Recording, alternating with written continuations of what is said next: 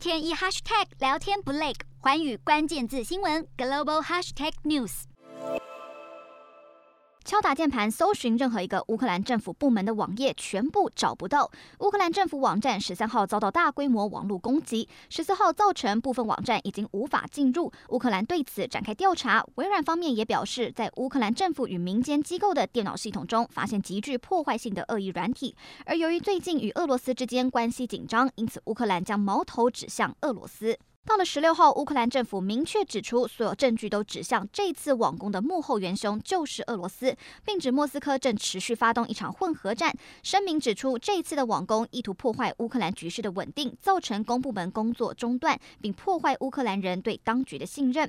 不过，针对乌克兰的指控，俄罗斯方面则是否认，并声称没有证据表明俄罗斯一手策划这次网攻，强调俄罗斯与此事毫无关联，并称乌克兰把一切问题都归咎于俄罗斯，甚至包含他们国内的恶劣天气。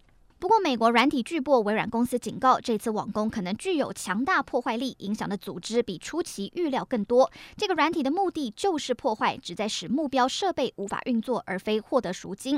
微软调查团队已经在数十个受到攻击的系统中发现这个恶意软体。随着调查继续进行，受害系统数量还可能持续增加。洞悉全球走向，掌握世界脉动，无所不谈，深入分析。我是何荣。